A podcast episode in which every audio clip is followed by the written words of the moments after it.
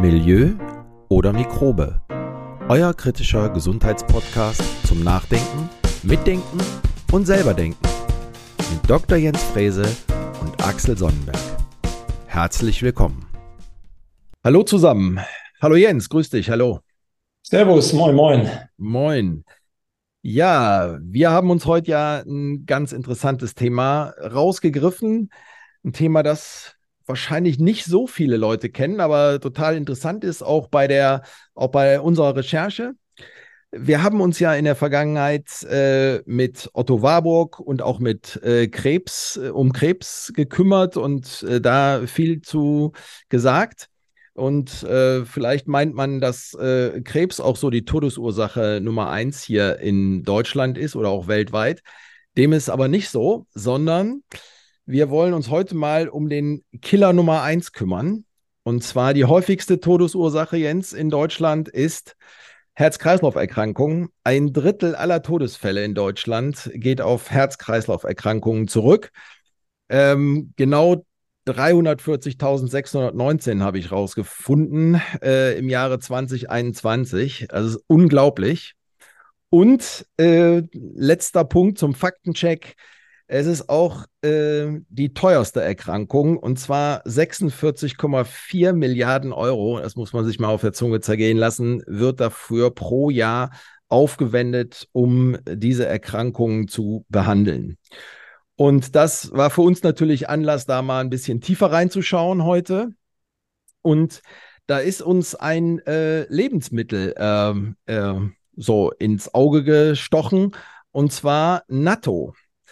Äh, es soll das gesündeste Lebensmittel der Welt sein. Jens, was kannst du uns dazu sagen? Ja, Axel, du hast vollkommen recht. Äh, die Herz-Kreislauf-Erkrankungen sind immer noch der Killer Nummer eins, auch wenn die Krebserkrankungen natürlich auf der Überholspur sind und vielleicht auch in der öffentlichen Wahrnehmung ähm, mehr, mehr Raum einnehmen. Man hat sich schon so ein bisschen dran gewöhnt. Ne? An, äh, überall hängt so ein Defibrillator und ähm, bei uns im Sportverein zum Beispiel hängt einer. Ähm, aber man hat eigentlich weniger Berührung mit diesem Thema als mehr mit dem Thema Krebs, weil jeder kennt irgendwie in, in der Familie oder im Freundeskreis irgendeinen Fall, der ja hoffentlich dann auch gut ausgegangen ist. Und ähm, inzwischen sind wir in der Lage, bei vielen Krebserkrankungen auch einigermaßen ähm, zumindest das Leben zu verlängern, aber auch zu kurieren. Ähm, ja, aber stellt sich die Frage bei Herz-Kreislauf-Erkrankungen, wenn das immer noch die Nummer eins ist, ja, was sind letztendlich die Ursachen und was können wir dagegen tun? Und ähm, da gibt's ja eine Menge in der Apothekenwelt zu finden. Ja. Vieles ist äh, rezeptfrei, aber natürlich ähm, die, die, ich sag mal, Hardcore-Medikamente, wie zum Beispiel die Vitamin K-Antagonisten, kennt man vielleicht als Marcomar oder Warfarin oder die Heparine, kennen auch viele von Operationen beispielsweise oder auch die neuen Substanzklasse, die neue Substanzklasse der DOAX oder der NOAX. Ja, klingt auch interessant. Das sind die direkten oralen Antikoagulantien. Ja, was heißt das? Antikoagulantien bedeutet, dass Blutplättchen nicht koagulieren, also nicht zusammenballen und keine sogenannte Geldrollenbildung äh, betreiben. Und logisch, wenn wir so eine Geldrollenbildung haben, also so eine thrombotische äh, Entwicklung, wenn wir jetzt irgendwo so eine, so eine kleine Verschlussgeschichte äh, haben, ja, so du kennst den Begriff der arteriovenösen Verschlusskrankheit. Ich glaube, das haben wir sogar damals schon im Sportstudium gelernt, in der Sportmedizin. Ja, dann kann das natürlich auch in den kleinsten Blutgefäßen, zum Beispiel im Gehirn, äh, ein Problem werden. Wenn sich da jetzt ein Thrombus bildet, ne, dann haben wir ähm, eine, Veränderung des Querschnitts in den Blutgefäßen und dann kann da natürlich auch hier und da mal was hängen bleiben und äh, zum Beispiel einen Schlaganfall auslösen. Ja, ich habe das mal bei, bei einem Kollegen gehabt, der, der eigentlich ultra fit war, hier ein Tenniskollege von mir und ähm, der hatte sich aber ja die auch frei verkäuflichen äh, antientzündlichen ähm, Medikamente in der Apotheke doch reihenweise besorgt, ja, und äh, wollte jetzt mit Hilfe dieser Präparate seine Achillessehenschmerzen und seine Rückenschmerzen und was auch immer betäuben. so dass er dann in der entsprechenden Altersklasse auch in der Rangliste möglichst vorankommt. Dann hatte dabei vergessen, dass diese Präparate natürlich auch Nebenwirkungen haben. Und diese Nebenwirkungen sind immens. Und ähm, das merkt man halt allerdings nicht sofort, sondern es ist so eine schleichende, schleichende Entwicklung. Und da sind wir eigentlich auch schon bei diesem Thema, bei diesem Link. Denn ich musste jetzt gerade aktuell einen Artikel schreiben zum Thema Blutverdünner. Und hatte dir ja vor einiger Zeit schon vorgeschlagen, wir müssen mal über Natto und Nattokinase sprechen. Und das passte jetzt eigentlich ganz gut, weil ich musste diesen Artikel schreiben, ähm, was diese Medikamente eigentlich tatsächlich für Wirkungen und auch für Nebenwirkungen haben. Wie ich gerade schon sagte, die Antikoagulantien und die meisten kennen die Thrombozytenaggregationshemmer. Das ist zum Beispiel Aspirin, ASS, was es ja schon seit über 100 Jahren auf dem Markt gibt. Und bei der Recherche bin ich dann auch wieder über die Geschichte der, der Pharmakologie gestolpert. Und das ist wiederum auch ganz interessant, äh, wenn man mal recherchiert, wo kommt das eigentlich her? Ja? Also es gibt ja eine, eine Firma, die das seit über 100 Jahren weltweit vertreibt. Und diese Firma hat sich ja auch darauf letztendlich aufgebaut. Ja? Dadurch äh, ist ja eine Weltfirma daraus geworden. Dieses Medikament, wir sprechen von ASS oder Aspirin als Handelsname, das wurde mehr oder weniger zufällig entdeckt. Und weißt du, wie es entdeckt wurde? Überhaupt nicht. Äh, gar nicht, habe ich gar keine Ahnung von. Und äh, deshalb bist du ja hier. Deshalb erzählst du uns das ja heute. ja, und zwar bin ich in nächtlicher Recherche mal wieder hängen geblieben. Ähm, da gab es einen sehr jungen, wilden Chemiker, der hieß Felix Hoffmann. Und dieser Felix Hoffmann, der arbeitete damals bei äh, der Firma, die wir gerade erwähnt haben, nämlich die Firma Bayer, ja unweit von unserem Wohnort entfernt ist und wo es auch einen Fußballclub gibt, den die meisten Leute wahrscheinlich kennen werden. Ähm, ob sie ihn lieben, ist eine andere Frage, da können wir vielleicht später nochmal zu kommen.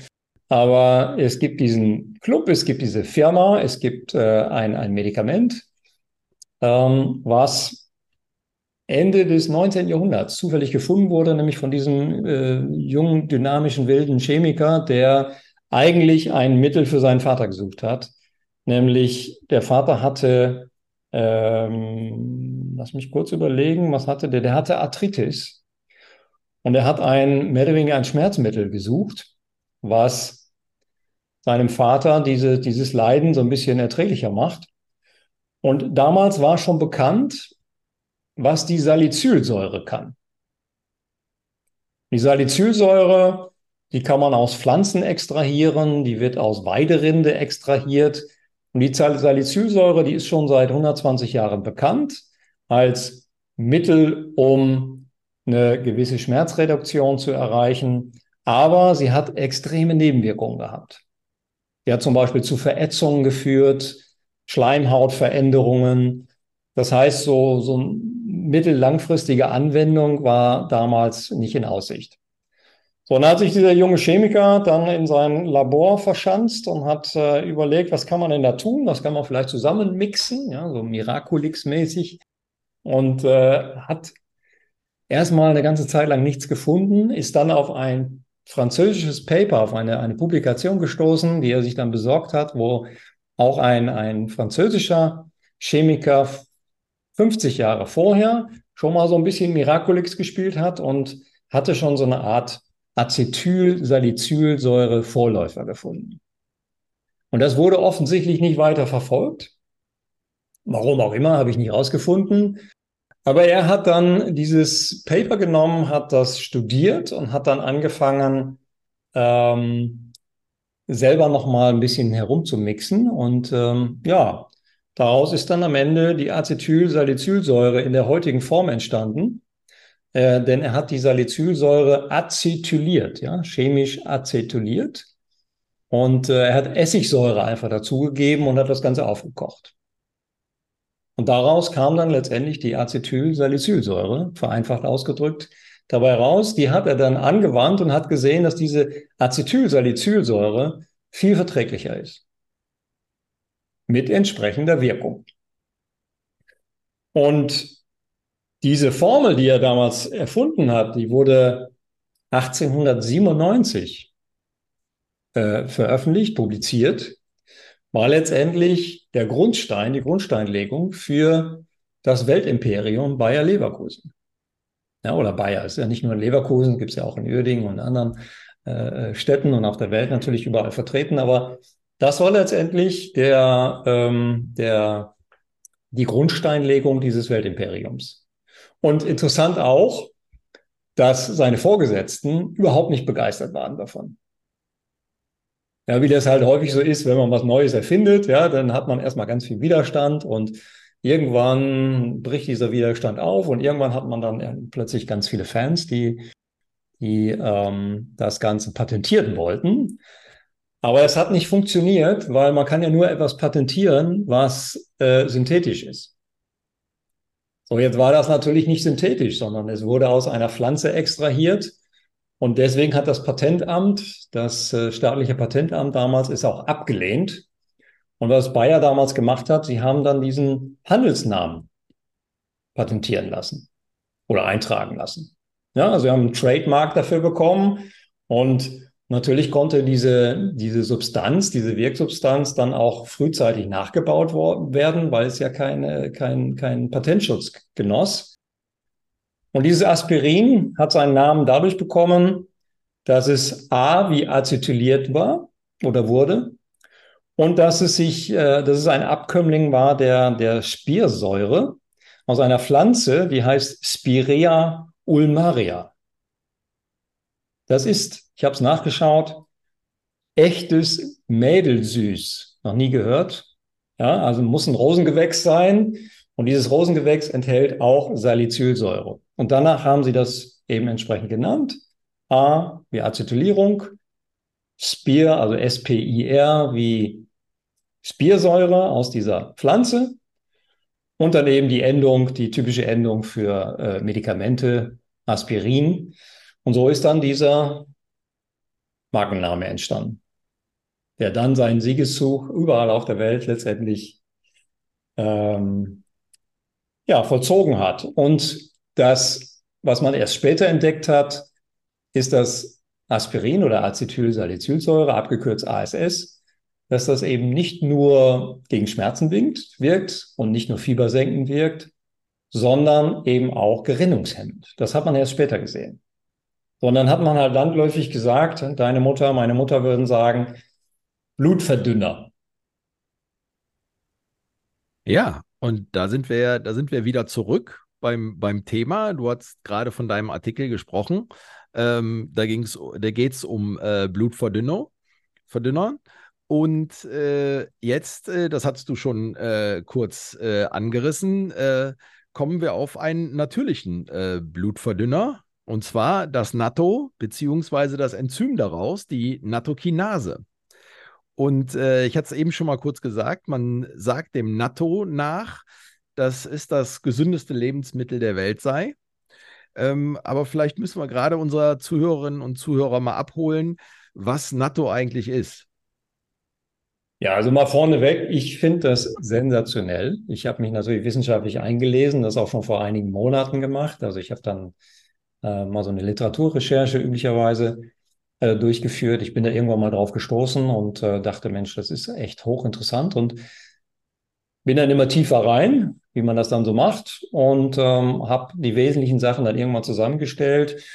Ähm, ich suche immer nach Substanzen, die äh, aus der naturwissenschaftlichen Ecke kommen, die man dann auch unfallfrei anwenden kann, also die jeder Ernährungsberater auch anwenden kann, die man eben auch weitergeben kann, ohne dass man irgendwelche juristischen äh, Probleme bekommt.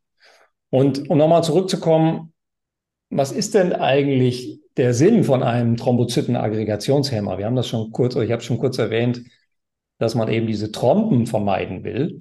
Wodurch entstehen denn diese Trompen überhaupt?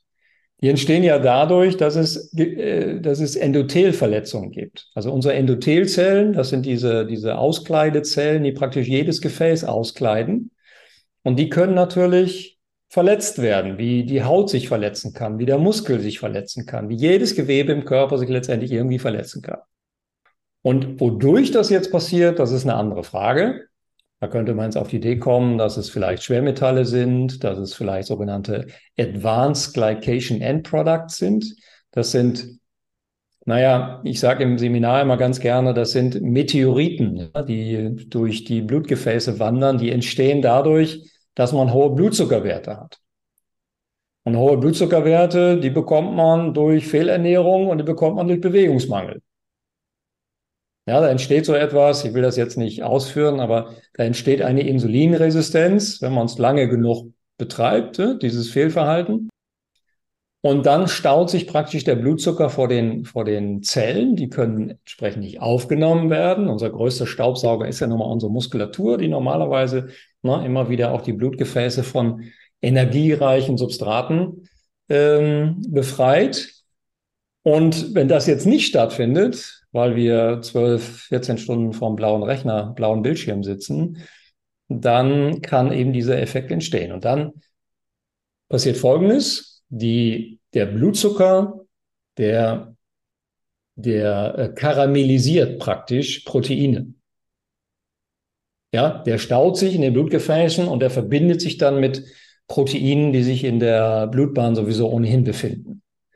Und diese Produkte, die nennt man Advanced Glycation End Products. Also glykolysierte äh, Proteine sozusagen, die sind ganz, ganz schwer nur auflösbar. Die werden von unserem Immunsystem detektiert und werden dann übersetzt in Entzündung. So, und wenn die jetzt eine Gefäßverletzung machen, ja, dann entsteht da natürlich ein Gewebeschaden und dieser Gewebeschaden muss dann wiederum ausgefüllt werden.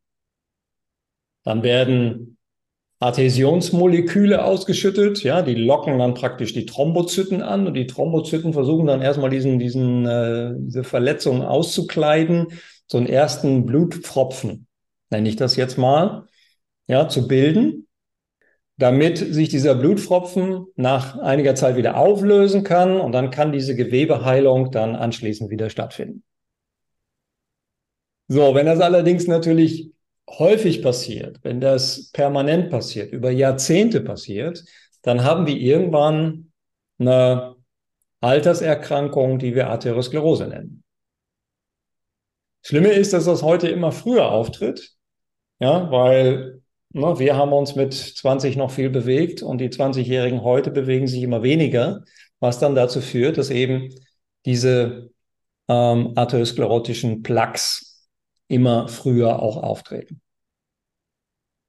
So logischerweise treten auch Schlaganfälle und Herzinfarkte immer früher auf. Wir haben es ja in der Corona-Zeit gesehen, auch diese Spike-Proteine, ob sie jetzt über die Impfung oder über die Infektion kamen, haben ja auch Tromben ausgelöst.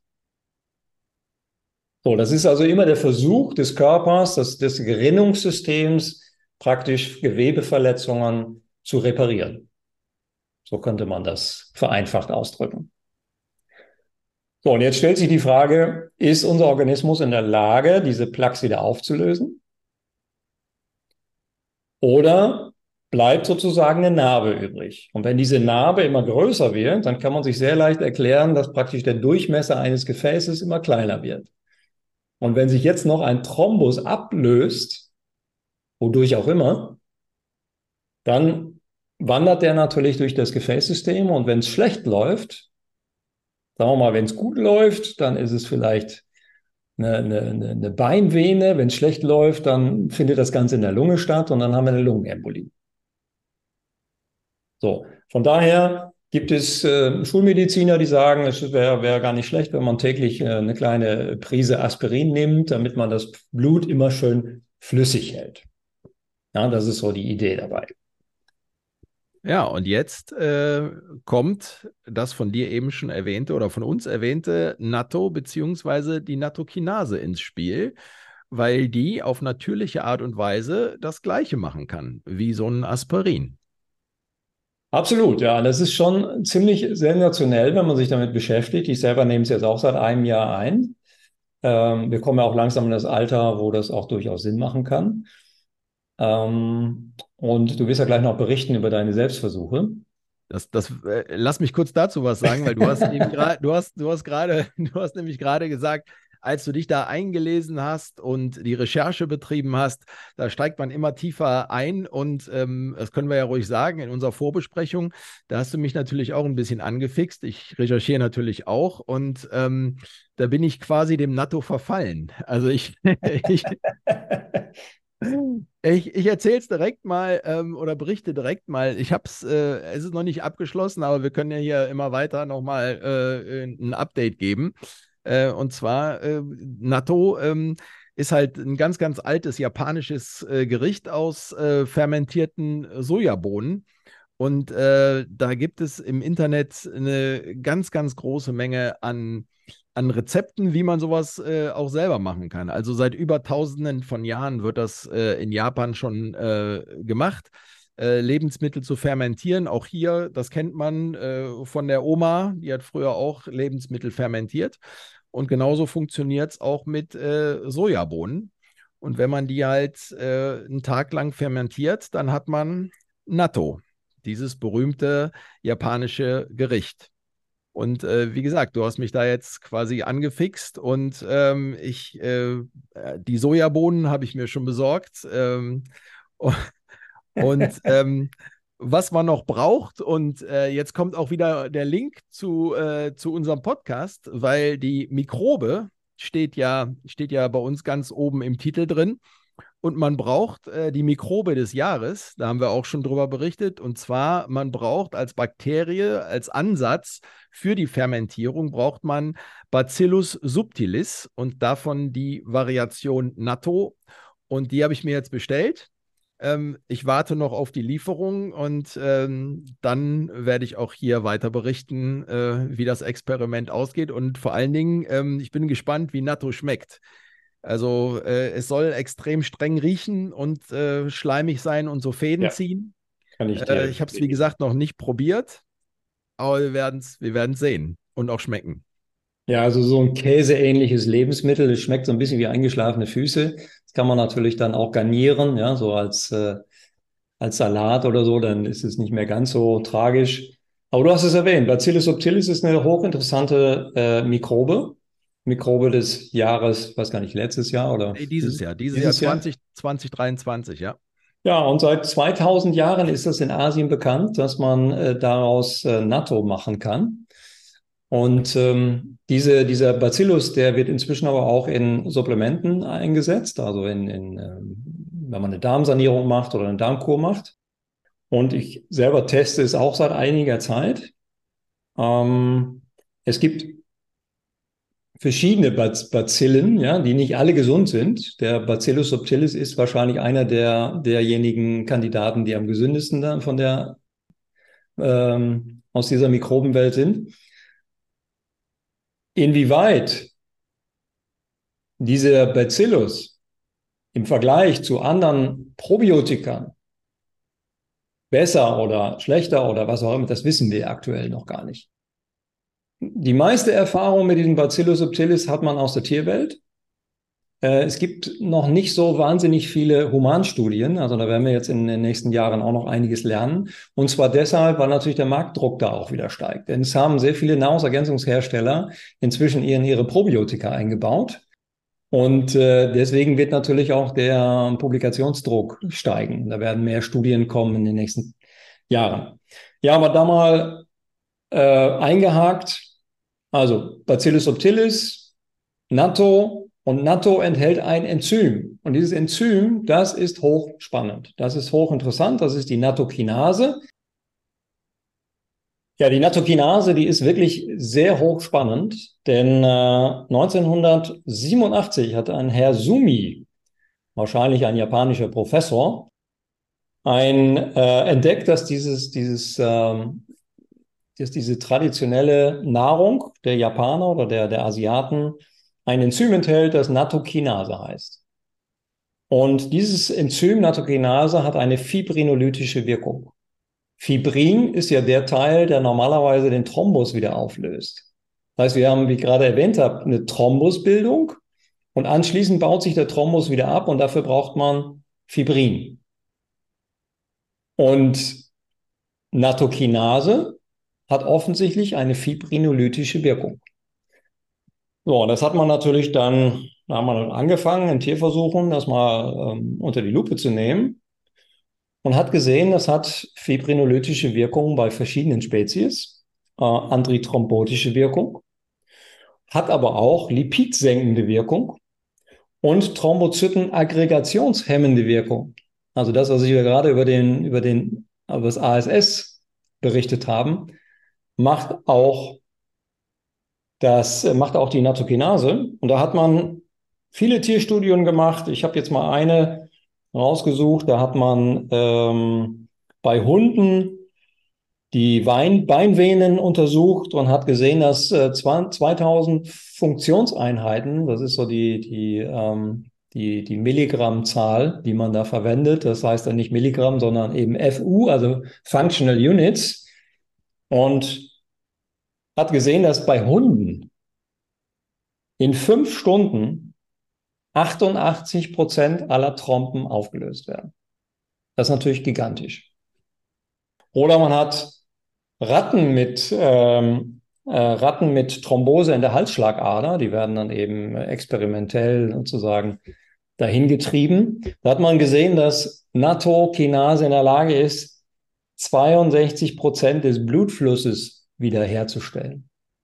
Also 22, äh, 62 Prozent besserer Blutfluss in der Halsschlagader. Naja, und die Halsschlagader ist ja das, was der Kardiologe immer gerne untersucht, um zu schauen, ob du da erste Plaquebildung hast. Ja, ist also hochinteressant, dass dieses Enzym, das in, da offensichtlich in der Lage ist, das abzubauen. Und ähm, letztendlich wirkt Nattokinase auf Gerinnungsfaktoren ein und sorgt dafür, dass es eben nicht diese Thrombo thrombotischen Entwicklungen gibt durch diese Gerinnungsfaktoren, die dann durch das Enzym gehemmt werden. An welcher Stelle spielt jetzt keine große Rolle, weil da gibt es viele unterschiedliche Gerinnungsfaktoren. Aber wenn diese Kaskade gehemmt wird, dann kann eben der, die, die, die Thrombusbildung auch nicht mehr stattfinden. Und deswegen deutet das Ganze darauf hin, ich habe das, wie gesagt, wissenschaftlich sehr stark mal analysiert, es deutet darauf hin, dass es ähm, zum Beispiel bei allen kardiovaskulären Erkrankungen, aber vermutlich auch sogar bei Alzheimer gut wirken kann. Das wäre jetzt praktisch der nächste Schritt. Man hat das beobachtet in Beobachtungsstudien, dass das eine, eine, eine Wirkung erzielen kann. Aber das muss natürlich jetzt verifiziert werden. Aber wenn wir dort ein Natur Mittel haben. Was wir über Nahrungsergänzung oder in deinem Fall dann über, über NATO-Produktion, über NATO-Selbstherstellung äh, jeden Tag konsumieren, dann wäre das natürlich gigantisch, wenn wir damit Herz-Kreislauf-Erkrankungen reduzieren könnten und auch das Problem Alzheimer vielleicht in den Griff bekämen. Ja. Das wäre das wär wirklich äh, gigantisch, zumal äh, man gar nicht so viel davon äh, konsumieren muss. Ich habe ja. nämlich gelesen, dass äh, zum Beispiel eine Kapsel, die enthält 2000 äh, äh, von diesen Einheiten, die würde pro Tag schon ausreichen, also nach Stand der Wissenschaft heute. Und äh, selbst beim äh, selbstgemachten Natto, also selbst beim selbstgemachten Natto, äh, würde schon ein Teelöffel pro Tag äh, ausreichen, äh, den man halt äh, zu ganz normalem Essen konsumieren kann. Wie du es eben auch gesagt hast, man nimmt das auch im asiatischen Raum zu Salaten, man nimmt es zu Reis. Ähm, man macht es auf, äh, auf, auf Brot und äh, isst es auch sogar zum Frühstück in, in Japan. Also das ist halt äh, bei denen äh, gang und gäbe. Ja. Weiß ich nicht, ob ich das jetzt bei mir unbedingt so machen würde. Also es schmeckt wirklich äh, wie eingeschlafene Füße. Ich bin häufig in Asien gewesen als Sportler damals noch und äh, ich musste beispielsweise mal drei oder viermal am Tag Reis essen, weil es gab nichts anderes. Und äh, du kannst dann nach drei, vier Wochen einfach kein Reis mehr sehen. Ne? Also, so, von daher weiß ich nicht, wie lange du das durchhältst mit deinem Natto. Mal gucken. Also das Schöne ist ja, es gibt es eben auch als Nahrungsergänzung. Und ähm, hier hat man sich auch darauf geeinigt, auf diese 2000 Functional Units, weil das scheint wirklich, ich sage scheint, das muss jetzt noch mehr und mehr bestätigt werden, aber das scheint die, die optimale Dosis zu sein, die man täglich einnehmen muss, um diese fibrinolytische Wirkung auch zu bekommen. Und was ja insbesondere auch für Senioren hochinteressant ist, ist ja, dass es auch die, ähm, die, die Blutparameter verändert, wie gerade eben schon gesagt, LDL, also das lause, lausige Densolipoprotein, Triglyceride und Gesamtcholesterin. Und hier müsste eigentlich dann jeder äh, Kardiologe aus dem Stuhl springen und sagen, hey, cool, hier haben wir was. Das kann man eigentlich jedem empfehlen. Ich bin auch ein bisschen zurückhaltend vorsichtig, ähm, weil wir noch zu wenig Humanstudien haben. Das liegt natürlich daran, dass das kein Medikament ist. Also man kann es nicht patentieren, wie gerade schon bei ASS erwähnt. Und das führt natürlich dazu, dass es für die Pharmaindustrie wenig interessant ist und hat in der Konsequenz zur Wirkung, dass eben wenig Humanstudien finanziert werden. Jetzt kann man hoffen, dass der Markt dann ein bisschen ansteigt, so dass es vielleicht auch mehr Mittel gibt für die Forschung gibt, um entsprechend das weiter auch in, ja, in was weiß ich, Placebo-kontrollierten, äh, Doppelblind, wie auch immer, Studien, die man dann konzipieren müsste, ähm, belegen kann. Ähm, ich habe äh, nachgelesen äh, in diesem Natto, das ist auch äh, ziemlich reich an äh, Vitamin K. Kannst ja. du noch mal was zu Vitamin K sagen? Weil äh, es gibt nämlich auch äh, Präparate von Nattokinase, die halt ohne Vitamin K äh, hergestellt werden. Also da wird halt äh, das Vitamin K noch extrahiert. Ähm, was ist dazu zu sagen? Ja, wir hatten ja, ich hatte ja vorhin erwähnt, dieses Marcomar Warfarin, das viele Leute kennen, das ist ja ein Vitamin K-Antagonist. Also das äh, sorgt praktisch dafür, dass Vitamin K nicht wirkt. Und deshalb werden sie auch zur Langzeit-Antikoagulation eingesetzt, ne, weil es eben Vitamin K ist ein Kofaktor, der gebraucht wird, um die Gerinnungsfaktoren zu aktivieren. Ja, und wenn du diesen Prozess hemmst, dann hast du eben diesen Antagonisten, der diesen Prozess stoppt. Und äh, Vitamin K würde jetzt das Ganze wieder ankurbeln. Deswegen haben wir ja in vielen vor allem Vitamin D-Präparaten auch meistens Vitamin K dabei oder Vitamin A und K. Und ähm, das, ob das immer Sinn macht, hängt davon ab, was man letztendlich für, für eine Indikation hat, ne? Oder was man da letztendlich mit erreichen möchte. Okay. Dann wäre noch eine Frage, also wenn ich jetzt dieses, äh, dieses Nattokinase mir mal besorge und ich will das auch mal im, im Selbstversuch mal, mal machen, ähm, Gibt es da so ein paar Kriterien, auf die ich äh, achten sollte, wenn ich, wenn ich mir ein Präparat besorge aus dem Internet und so? Gibt es da irgendwelche Kriterien, nach denen man sagen kann, okay, das ist ein gutes Präparat, äh, das ist kein gutes Präparat?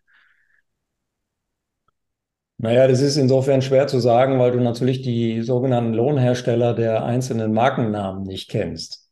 Was ist das? Letztendlich bedienen sich ja die Hersteller bei äh, Rohstoffhändlern die wiederum auch ihre Produktionsstätten haben. So, und diese Kette, die musst du letztendlich kennen. So kann man am Ende eigentlich nur bestimmten Marken letztendlich vertrauen.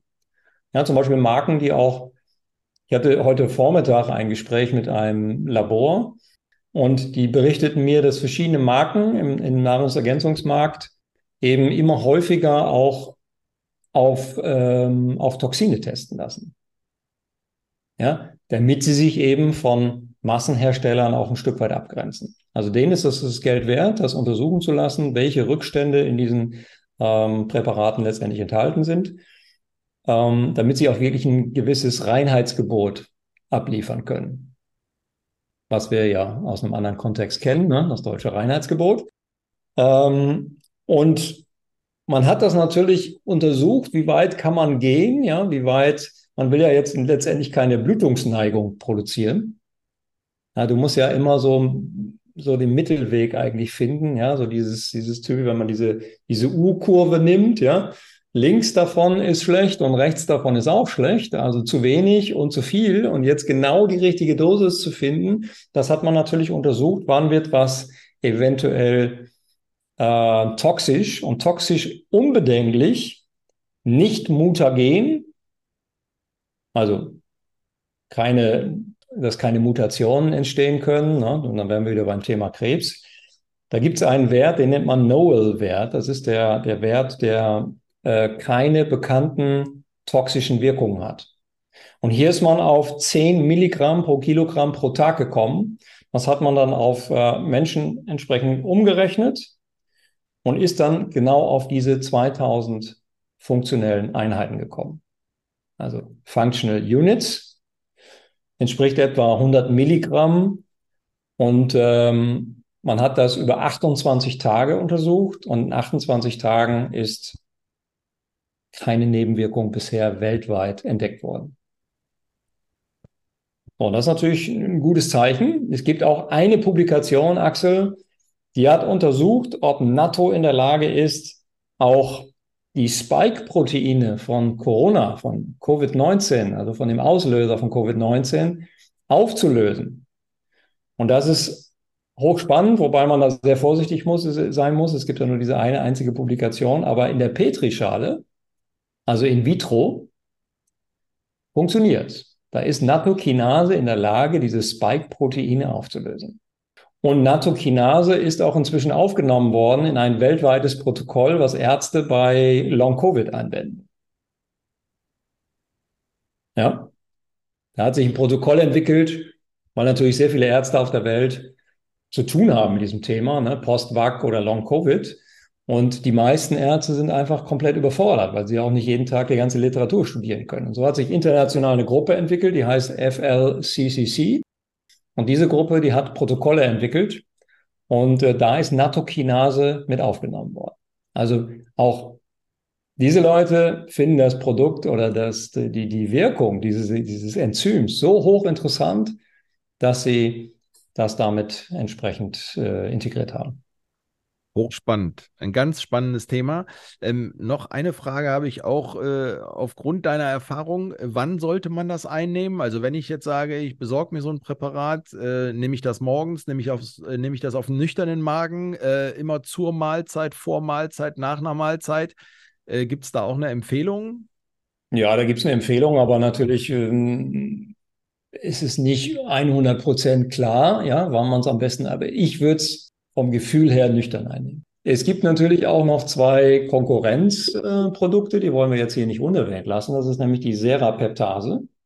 Die Serapeptase hat ähnliche Wirkung, auch schmerzlindernde Wirkung, auch entzündungshemmende Wirkung, auch Antiödematese-Wirkung. Und die Serapeptase, die kommt aus der Seidenraupe. Und zwar aus dem Darm der Seidenraupe. Da hat man es gefunden und da wird vermutlich auch produziert. Da kenne ich mich jetzt nicht so aus. Dazu gibt es aber noch ein weiteres Produkt, das heißt Lumbrokinase, auch ein Enzym. Und das ist ähm, ein Enzym, was auch die Blutviskosität, also diese, die, die blutverdünnende Wirkung hat und auch die Thrombozytenaggregationshemmung äh, betreibt. Der Dr. Merkula, den vielleicht viele kennen, ja, so einer der naja, Gesundheitsapostel in den USA, der hat mal berichtet in einem Blogartikel, dass äh, Serapeptase 30 Mal so stark wirkt wie Nattokinase. So, darüber bin ich gestolpert, habe eine Literaturrecherche gemacht und habe nichts dazu gefunden. Absolut nichts. So, von daher, wir haben es jetzt hier erwähnt im Podcast, aber unterschreiben kann ich das nicht. Von daher bleibe ich bei der Nattokinase, denn die Nattokinase ist einfach am besten untersucht. Ja, ergänzend noch dazu, vielleicht, wenn sich einer die Frage stellt, irgendwie, ja, ähm, wenn ich jetzt so eine Kapsel äh, schlucke, wird das dann nicht irgendwie im Darm oder, nee, im, nicht im Darm, im Magen, wenn es äh, in den Magen kommt, wird das nicht irgendwie durch die Magensäure äh, äh aufgelöst, dass die Wirkung gar nicht auftritt? Das hat man in Tierstudien ziemlich gut zeigen können, dass das in die Blutgefäße aufgenommen wird. Wie jetzt, wie viel davon aufgenommen wird, ist jetzt eine andere Frage. Zu 100 Prozent, zu 80 Prozent, zu 20 Prozent. Das ist aber immer die Frage. Das ist auch bei vielen anderen Nahrungsergänzungen die Frage, wie viel da letztendlich ankommt. Hängt auch immer natürlich mit der Darmsituation zu, zusammen. Also wie gut ist die Absorptionsfähigkeit, wie gut ist der Dünndarm, ja, wie wenig belastet ist der Dünndarm, sodass er entsprechend auch aufnimmt. Hm, das kann man nicht so 100 sagen. Ja, dann äh, soweit. Ich denke, wir haben heute ein interessantes oder ganz, ganz spannendes Thema gestreift. äh, das uns weiterhin wahrscheinlich noch begleiten wird, denn du hast ja auch gerade gesagt, äh, Humanstudien gibt es noch nicht so viele. Ich habe auch äh, gelesen, es gibt schon relativ viele Forschungsergebnisse, also Artikel, äh, über 10.000 äh, veröffentlichte Artikel. Äh, aber Humanstudien noch nicht so viele. Das wird uns noch begleiten und mein Experiment wird uns auch begleiten, wenn, wenn wir das erste Mal mein Natto mal probieren, dann werden wir es wahrscheinlich hier nochmal erwähnen. okay. Ja, ich würde auch sagen, wir machen nochmal einen eigenen Podcast draus, was aus unseren Selbstexperimenten geworden ist, denn ich habe meine Halsschlagader auch mal ausmessen lassen. Und ähm, natürlich hat man in einem gewissen Alter auch so eine ganz, ganz leichte arteriosklerotische Entwicklung. Ja, da hat mich dann der Kardiologe auch so ein ganz bisschen darauf hingewiesen. Und jetzt werde ich das mal testen. Also ich bin jetzt seit einigen Monaten schon mit der Nattokinase unterwegs und habe zum Beispiel in einer Studie gelesen, das war eine Humanstudie, da hat man die zwölf Monate angewandt und hat dort nicht 2000, sondern 10.000 gegeben. Also da hat sich die Intima-Dicke um bis zu 95 Prozent reduziert. So, das ist immens. Ja, wenn man das bestätigen kann, dann, ähm, ja, dann haben wir ein Problem, weil das natürlich nicht gern gesehen ist, dass das so gut wirkt. Ne? Das stimmt wohl. Ja. Ähm, äh, eine letzte Frage, die, die mir gerade noch so in den, in, den, in den Kopf springt. Ähm, äh, du hast gerade gesagt, du hast deine Halsschlagader äh, mal messen lassen. Ähm, ist es denn ratsam, dass man, bevor man jetzt die Nattokinase äh, vielleicht sich so ein Präparat besorgt, auch selber mal seine Blutgerinnung, äh, dass man die mal testen lässt beim Arzt, dass man die Blutgerinnungswerte mal testet, um zu schauen, äh, wie sieht es eigentlich bei mir aus? Das ist eine gute Frage, die müsste man jetzt vielleicht auch mal ähm, Experten stellen. Da kann ich jetzt aktuell gar nicht so viel zu sagen. Ähm, die Leute, die Gerinnungsprobleme haben, also die zum Beispiel genetische Mutationen haben, so ein Faktor 5 Leiden oder sowas in der Richtung, die Zuhörer, die das haben, die werden das kennen. Ähm, da müsste man sicherlich sich ein bisschen Beratung einholen, bevor man damit anfängt. Ja. Also bei allen, bei denen keine Gerinnungsstörungsthemen eine Rolle spielen, würde ich jetzt mal behaupten, ist das kein Problem. Okay.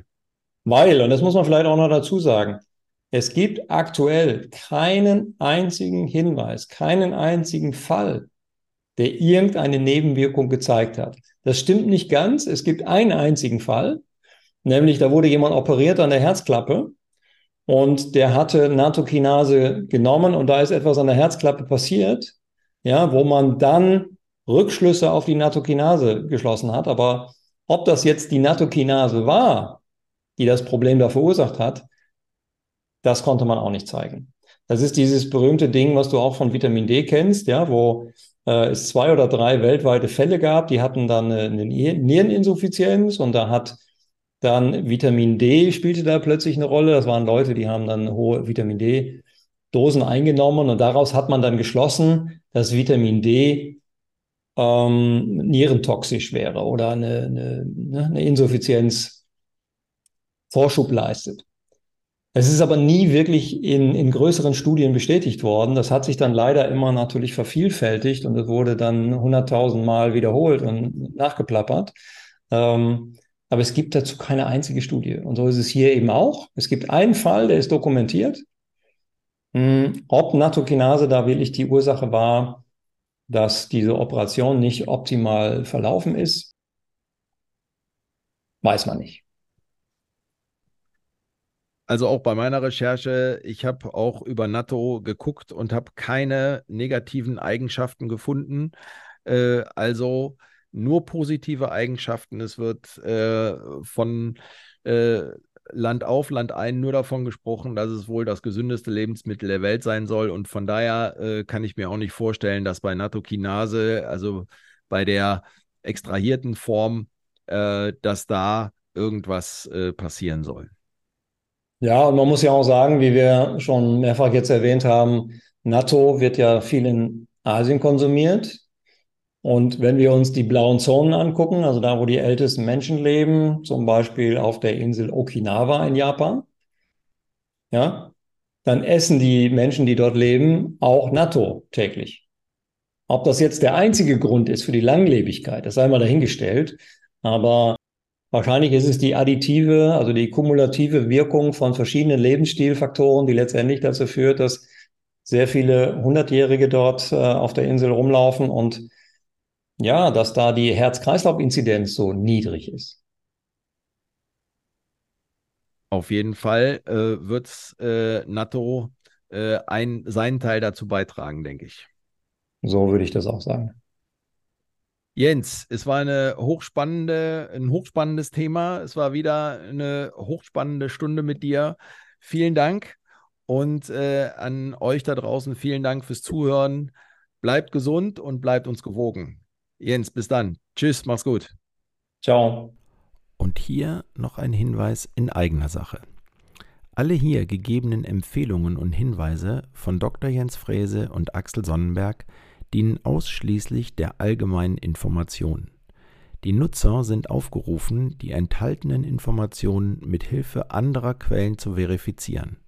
Patienten und Verbraucher sollten die Informationen sorgfältig mit ihrem Arzt oder Behandler besprechen. Die Informationen sind nicht dazu gedacht, den ärztlichen Rat zu ersetzen. Dr. Jens Frese und Axel Sonnenberg haften nicht für eventuelle direkte, indirekte, resultierende, speziell, exemplarische oder andere hiermit im Zusammenhang stehende Schäden. Insbesondere vorerkrankte und medikamentös eingestellte Patienten sollten sich von einem Arzt im Vorfeld beraten lassen. Vielen Dank. Das war Milieu oder Mikrobe, euer kritischer Gesundheitspodcast. Vielen Dank und bis zum nächsten Mal.